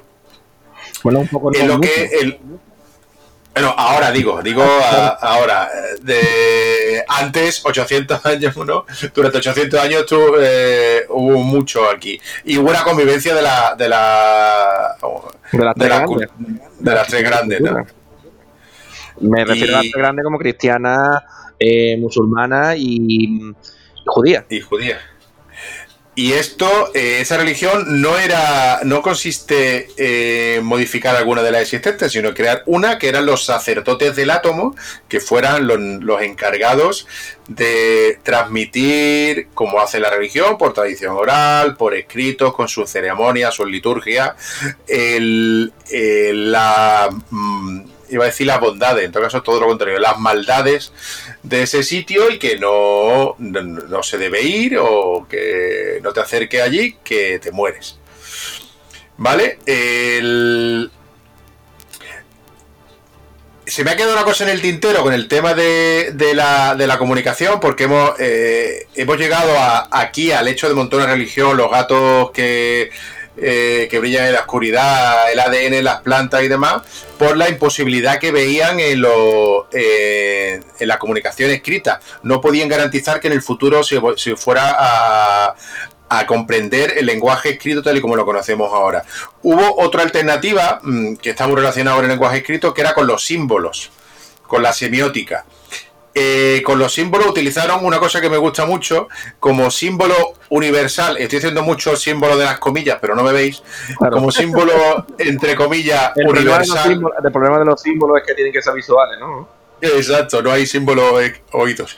Eh, uno de esos símbolos universales escogieron al el grito de Munch. ¿Te suena el cuadro este que es como un espectro así gritando? Sí, sí. Pues el, el grito de Munch lo, cogieron para, para colocarlo impreso en las columnas que en esa entrada eh, arquitectónica grande de, de, de, este cementerio, el grito de Munch como algo eh, que infundiera miedo. También el tema de, como al fin, al y al cabo, esta amenaza o este aviso no deja de ser instrucciones, eh, y, colocaron carteles explicativos como, como, como si fueran cómics, ¿vale? Una persona se, va, se, se, acerca andando hasta un sitio con el símbolo de la radioactividad, lo que ahora conocemos como el símbolo de radioactividad, ¿vale? Que ese símbolo se lo enseñas a, a, alguien de hace 200 años y no sabe lo que es. ¿Vale? Ahora sí lo, ahora sí lo sabemos. Ahora en un hospital eh, está el símbolo este de radioactividad eh, donde hace la radiografía y demás, y, todo el mundo lo conoce. Perfectamente, lo he interpretado perfectamente, que ahí no hay que acercarse, que ahí no hay que entrar, que ahí es peligroso, claro. Incluso también otro más moderno como es el de amenaza biológica, el de biohazard, ¿no? Que es así como con mucha, muchos piquitos y está tan de moda también. Ese, si no lo compre, si no sabes cuál es el símbolo, no, no te no te infunde ni miedo, ni simpatía, ni nada. Es simplemente un garabato, ¿no? Pues en, este símbolo que lo escribieron, estos cómics, ¿no? Estas instrucciones las pusieron en vertical de arriba hacia abajo porque no podían garantizar que en el futuro leyeran de izquierda a derecha o de derecha a izquierda, porque hay, actualmente hay idiomas que se leen en las dos direcciones. Y un texto, si lo lees en la dirección que no es, no te enteras de nada. Pero unas instrucciones... No está, curiosa con el tema de instrucciones, verdad que te haga un pequeño, pero es que viene, viene a colación de esto. Eh, ¿Sabes que en, los paquetes de raciones de comida de emergencia que se envían a muchos países que en guerra, con catástrofes naturales, con cientos de problemas que tenemos hoy en día, eh, cuando, se cuando los paquetes que se envían no van en ningún idioma. Las instrucciones para comer esa comida de emergencia están en símbolos, tal como tú me estás diciendo, eh, símbolos que todo el mundo puede interpretar, como abriendo, cómo se abre la bolsa, que, cómo se come, qué se bebe, si hay que, si hay que echarle agua a la comida, todo está en símbolo, no, no hay ninguna no hay ninguna palabra escrita, no hay ningún idioma oficial, porque un ejemplo que puedo poner, si esa comida va al centro de Etiopía, donde habla un dialecto que no, se parece en nada a ningún idioma a ningún idioma utilizado por los, países productores o, que entregan esta comida o, por mil otras formas, y ahí no hay nadie para interpretar ese idioma, entonces estos paquetes de comida humanitaria están hechos con símbolos. Y es maravilloso, lo pueden, lo pueden buscar en internet que, que, que, que hacen, que está lo que tú me estás refiriendo, que están puestos con símbolos para que todo el mundo sea fácil de interpretar. Bueno, lo mismo, divago, divago.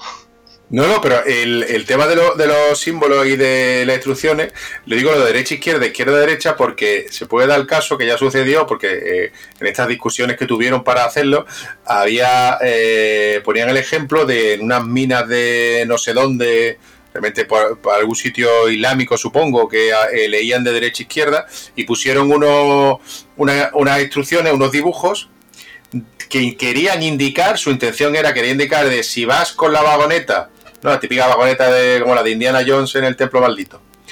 Si vas con la vagoneta y en las vías ves una piedra, coge la piedra y métela dentro de la vagoneta. ¿No? Para que al final quede todo más limpio. Si lo lees de izquierda a derecha dice eso, pero si lo lees de derecha a izquierda lo que dice es, si tú vas en tu vagoneta y te hay una piedra dentro de tu vagoneta, sácala y ponla encima de las vías, que eso es lo mejor.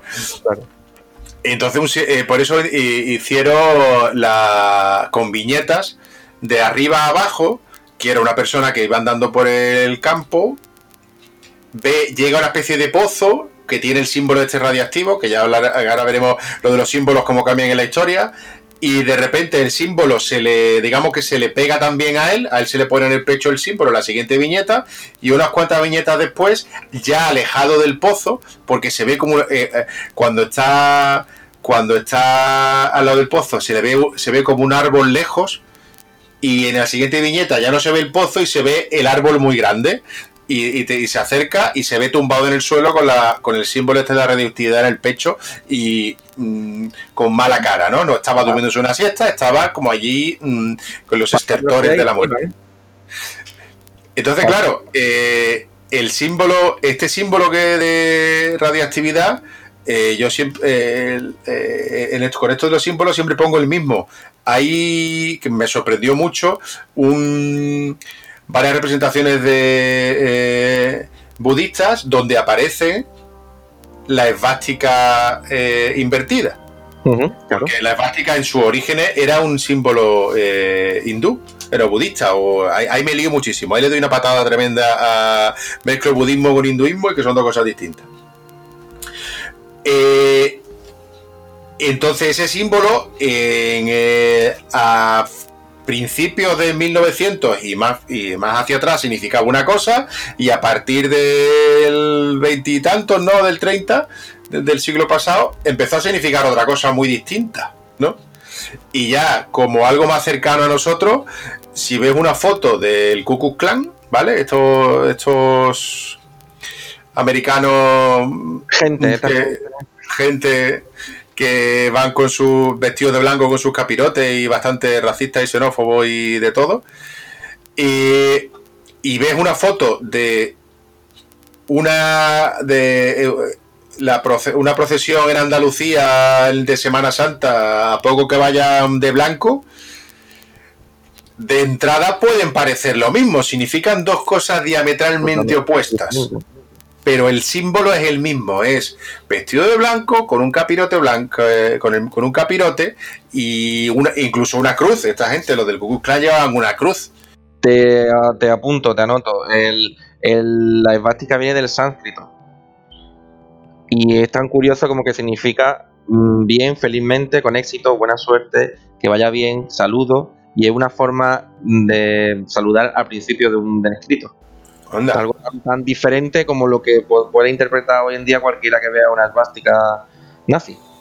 Joder. Eh, hay otra palabra en sánscrito que me, que me, sé que es muy bonita y también te la vas te la, quizá te la sepas tú también. ¿Sabes cómo se dice guerrero en sánscrito? Guerrero en sánscrito. Uf, no, la verdad es que no. Ilumíname. Yoda. Qué bonito.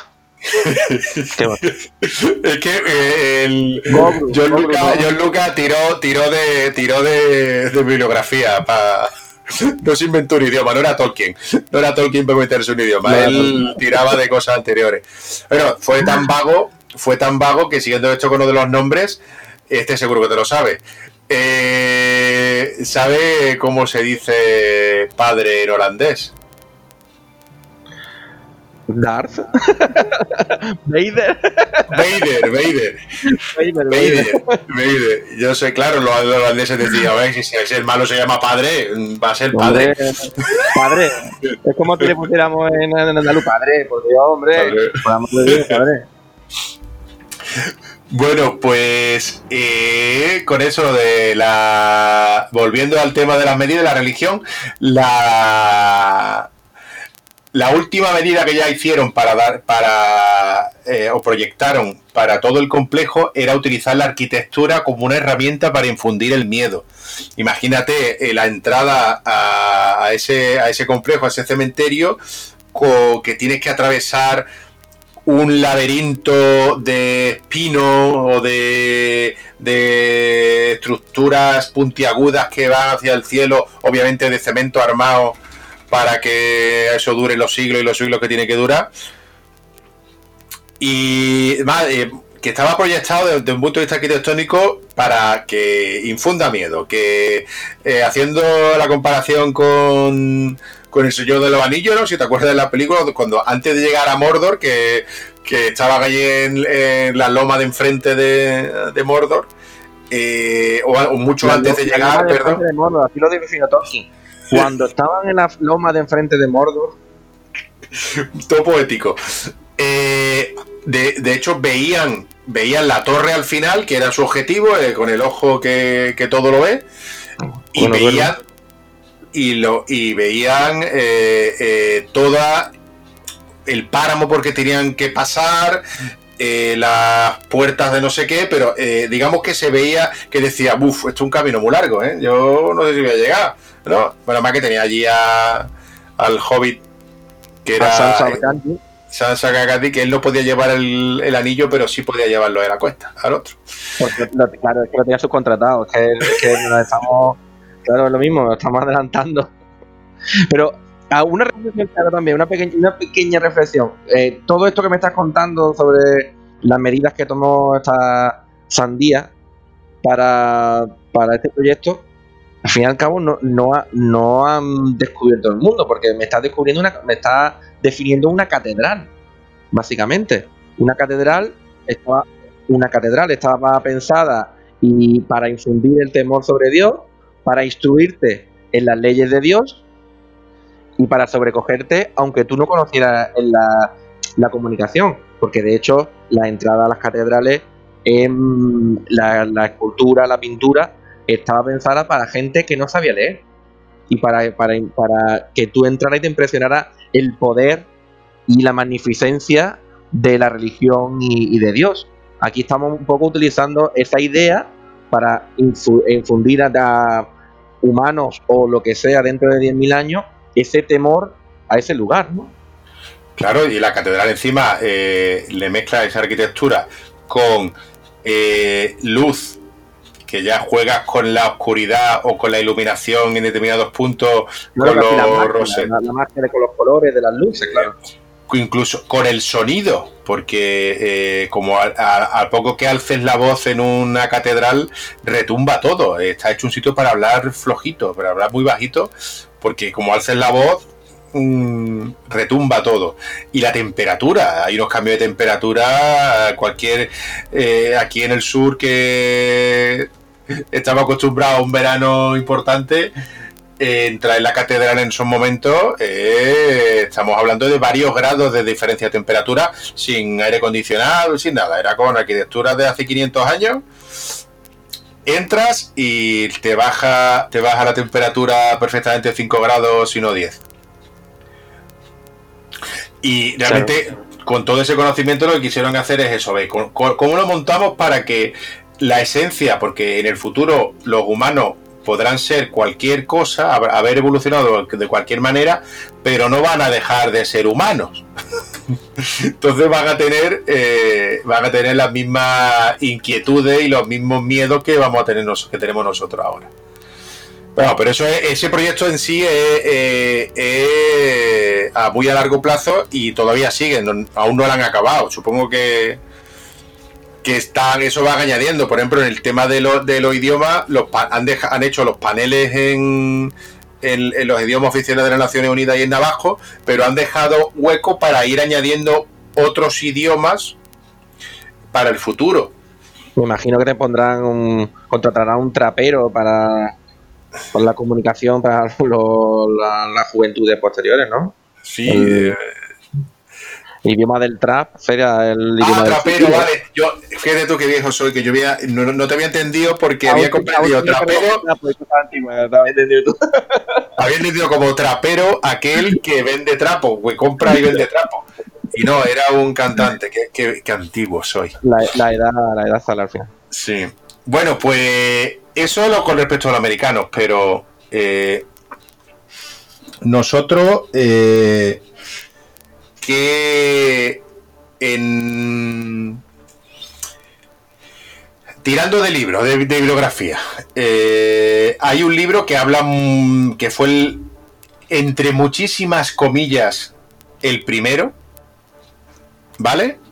Eh, que viajó al futuro, no sé cuántos años en, en, el futuro va, que se le va el, el contador, se le va, se le da la vuelta en La máquina del tiempo de H.G. Wells de 1895, que es el, entre muchas comillas, el primero, el primer libro que habla de viaje en el tiempo y monta un futuro, obviamente un futuro totalmente distópico, en el que la raza humana ha mutado en una especie de, ¿no? En los, Morlocks, eh, que son una especie de humanoide mono peludo que viven bajo tierra.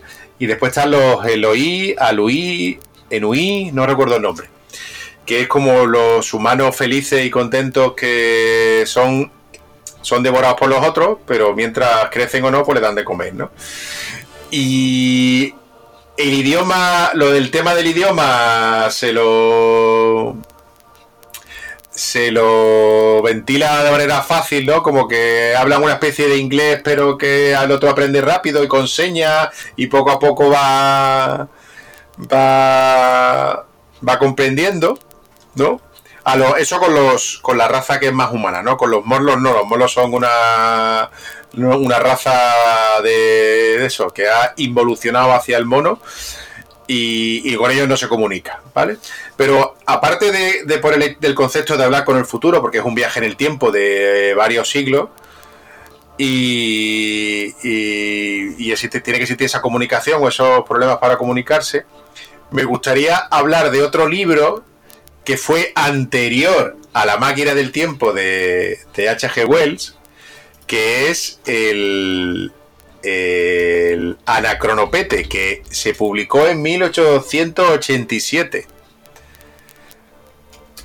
Do, eh, siete años, ¿no? O ocho, eh, siete años, ocho años antes que la máquina del tiempo. Y casi nadie, todo el mundo habla de, incluso yo, hace, antes de saber, de conocer este libro, mm, gracias a la serie de, del Ministerio del Tiempo de Televisión Española, eh, conocí este libro y no sabía que había sido anterior al de, al de la máquina del tiempo de H.G. Wells.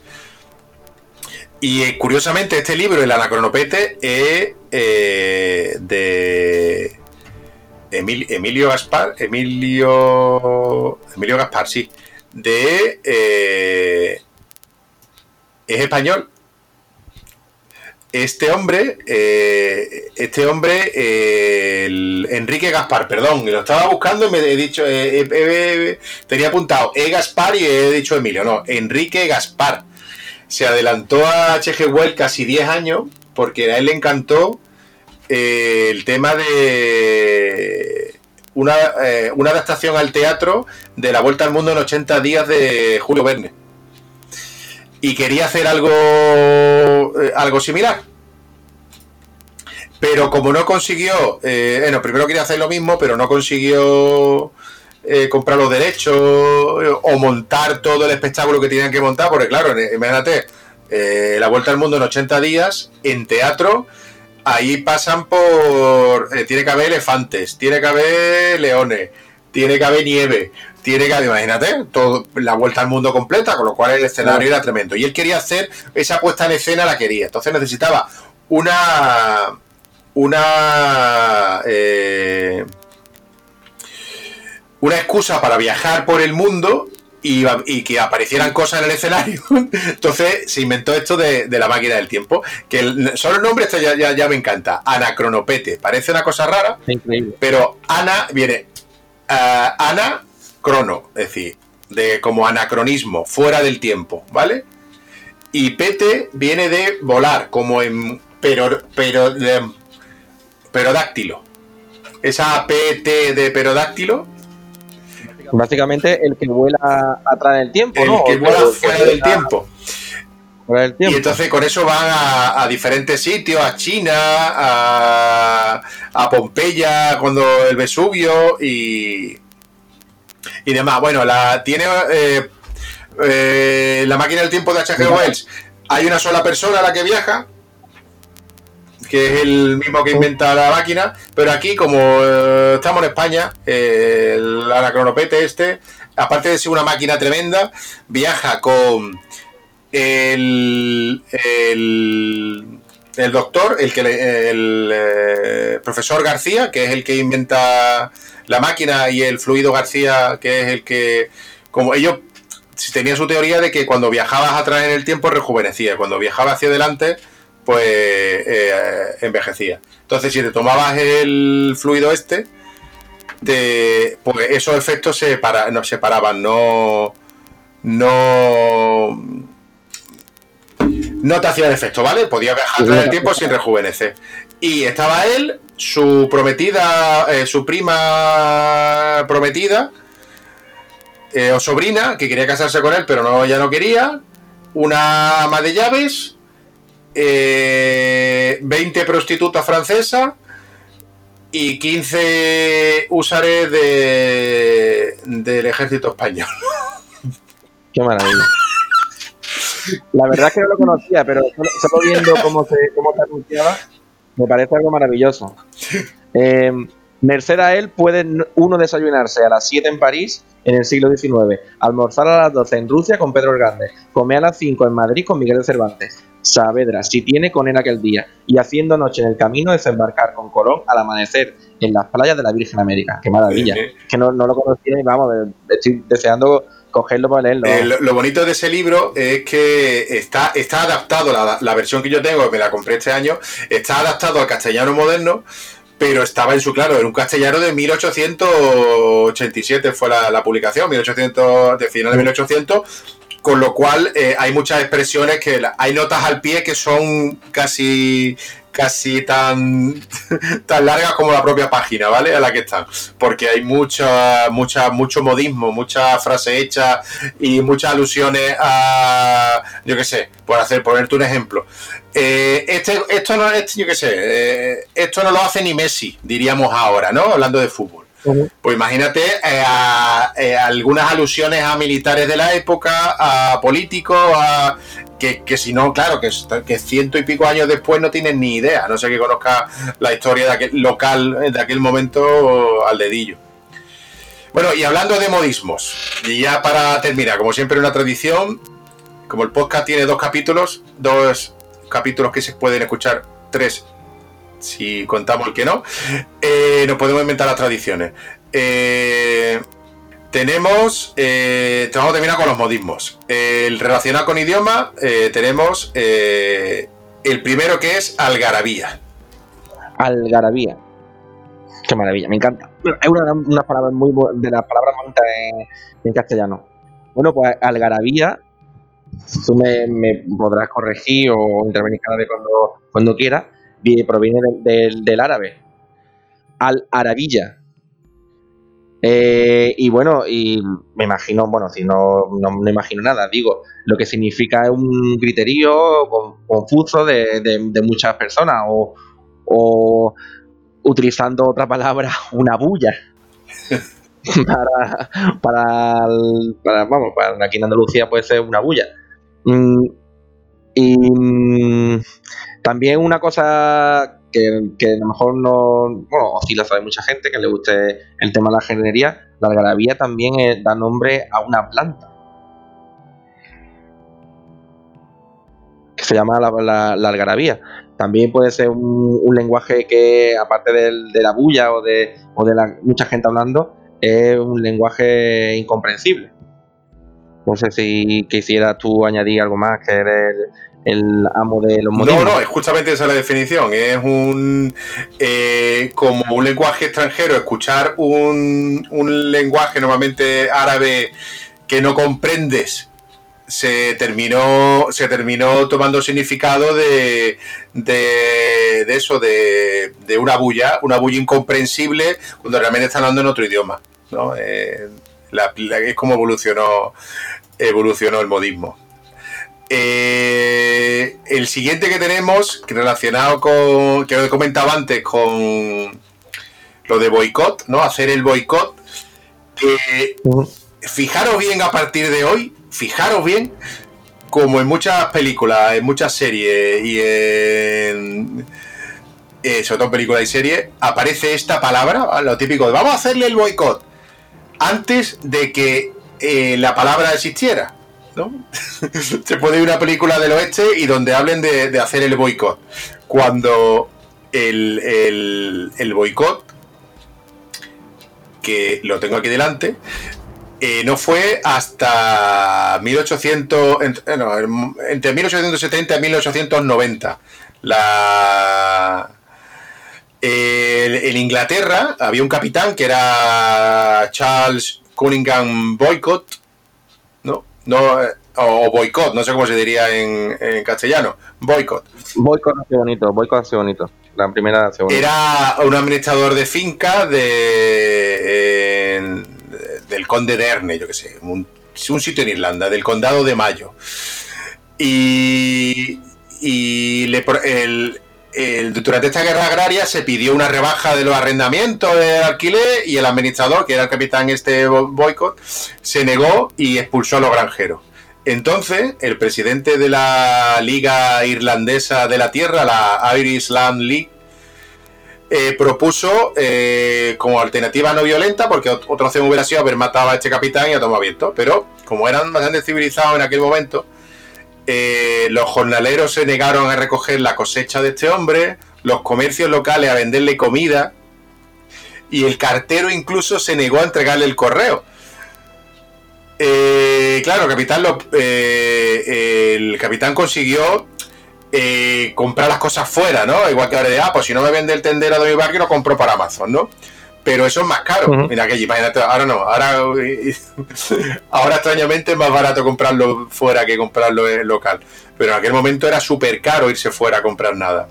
Entonces le, le provocó eh, le provocó un gasto tan desorbitado que los costes de la producción de ese año se, se le dispararon, con lo cual la, venta, eh, el precio de venta se quedó fuera del mercado. Con lo cual, con esa, ese tipo de huelga, que no fue una huelga porque no eran trabajadores suyos, en algunos sí, los jornaleros eran trabajadores suyos, pero la gente que estaba a su alrededor se negó a comprarle, el otro se negó a venderle, el otro se negó a entregar el periódico, el periódico, el, correo. Y con eso lo eh, boicotearon, de ahí viene la palabra del apellido de este hombre de, de boicot. Y eso fue en, en la guerra agraria de 1870 a 1890. No sé exactamente en qué, en qué año exacto le pasó eso a este hombre. Pero cualquier mm, cualquier referencia a hacer un boicot antes de eso es totalmente anacrónico. Anacrónico.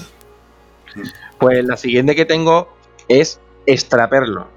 La extraperlo es una palabra que usamos para hacer referencia a algo que, se ha obtenido, que proviene del mercado negro, de, forma ilegal, de clandestino, sobre todo se utilizaba mucho en la posguerra española. El, extraperlo era algo que para conseguir productos que no, que no teníamos.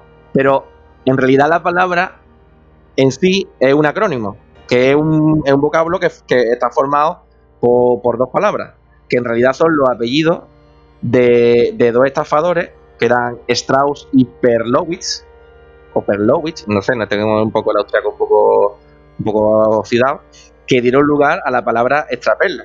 Esta, esta gente eran los creadores de un, de un juego, de una especie de, ruleta, de un juego de azar, que básicamente era estaba trucada, que era, que era un juego de azar que, que, era que estaba trucada.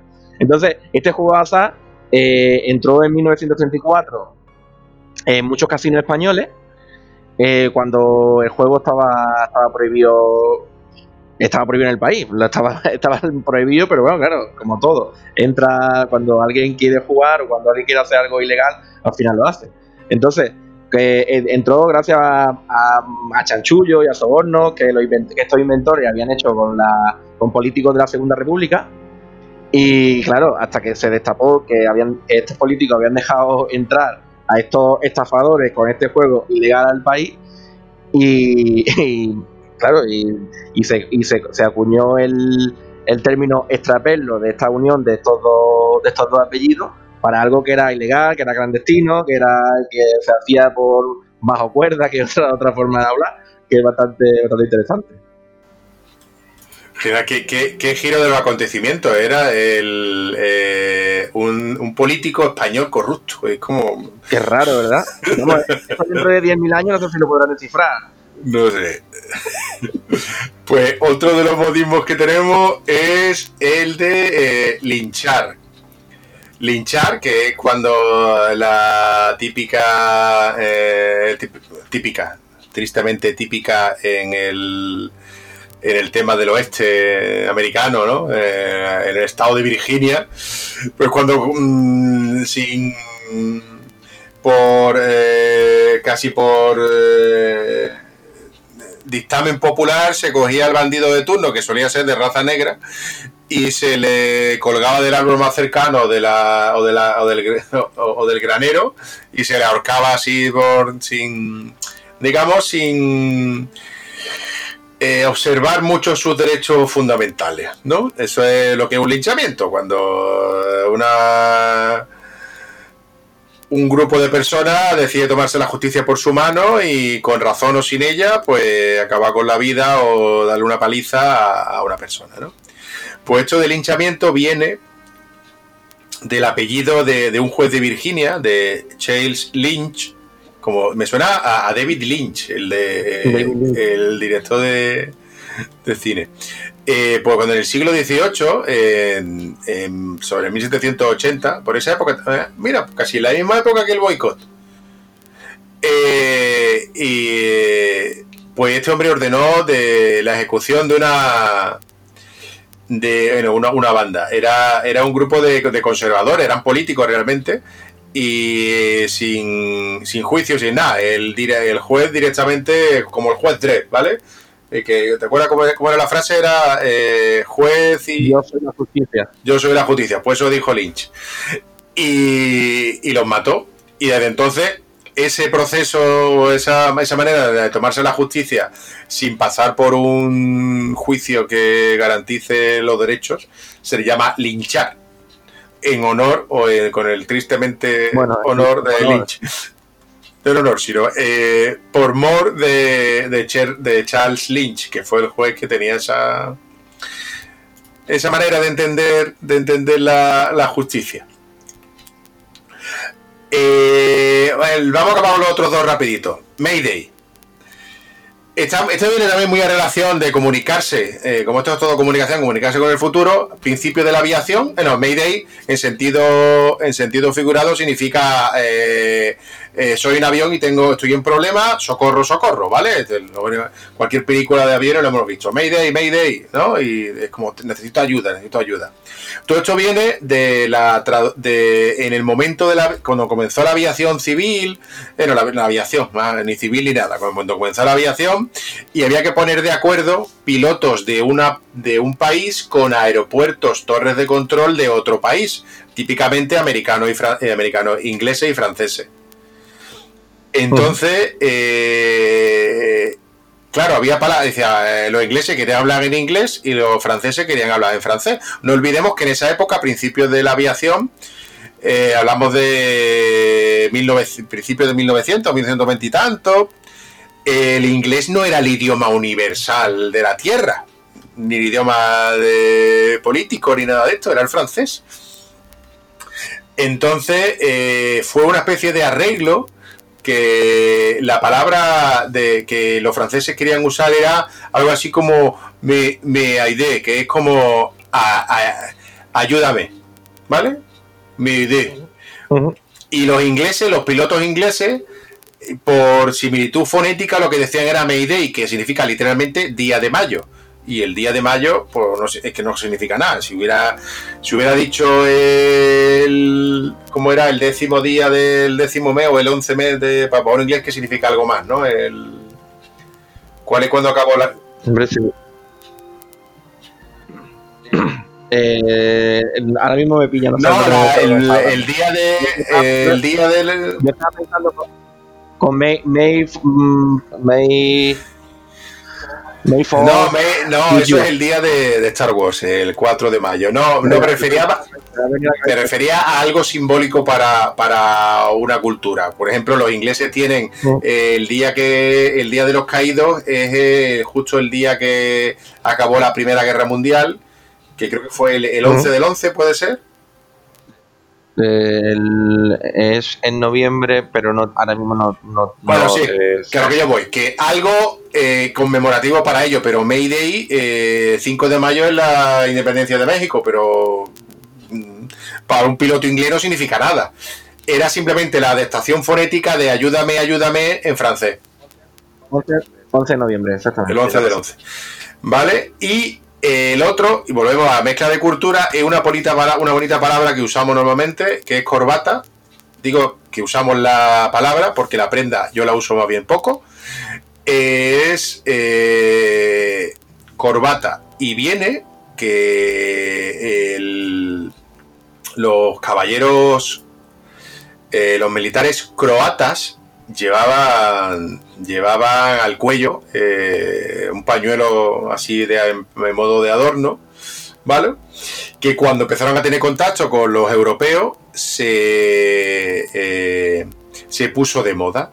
Y el primer nombre que se le dio a aquello era pañuelo croata. Y de pañuelo croata eh, se le acortó a croata y de croata, pues, según que lo pronunciara, pronunciara, pues se quedó en corbata. Por eso actualmente le decimos a la corbata corbata. Y magnífico, Magnífico. este, me encantan los, los modismos. Y con esto ya le hemos dado un repaso a todo el proyecto este americano, al proyecto Sandía de los americanos. Y me quedo, yo la verdad es que me quedo pensando cómo comunicarme con el, con el futuro. A lo mejor puede ser un podcast la manera adecuada de comunicarse con lo humano de 10 dentro de 10.000 años. Bueno, sabemos, a lo mejor el podcast es el próximo la serie.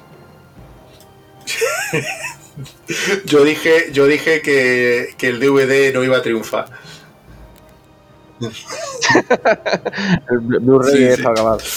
Bueno, pues yo creo que ya hemos tratado todo lo que queríamos ver. Ya no hemos tomado la cerveza de rigor y más cerveza implicaría hablar de cosas que no se deben. Así que yo creo que lo podemos dejar, lo podemos dejar por hoy hasta el siguiente episodio, que será el número 5. Ah, sí, exactamente. Exactamente. Pues un placer haber compartido tiempo contigo, mi querido McMardigan, y hasta la próxima. Hasta la próxima.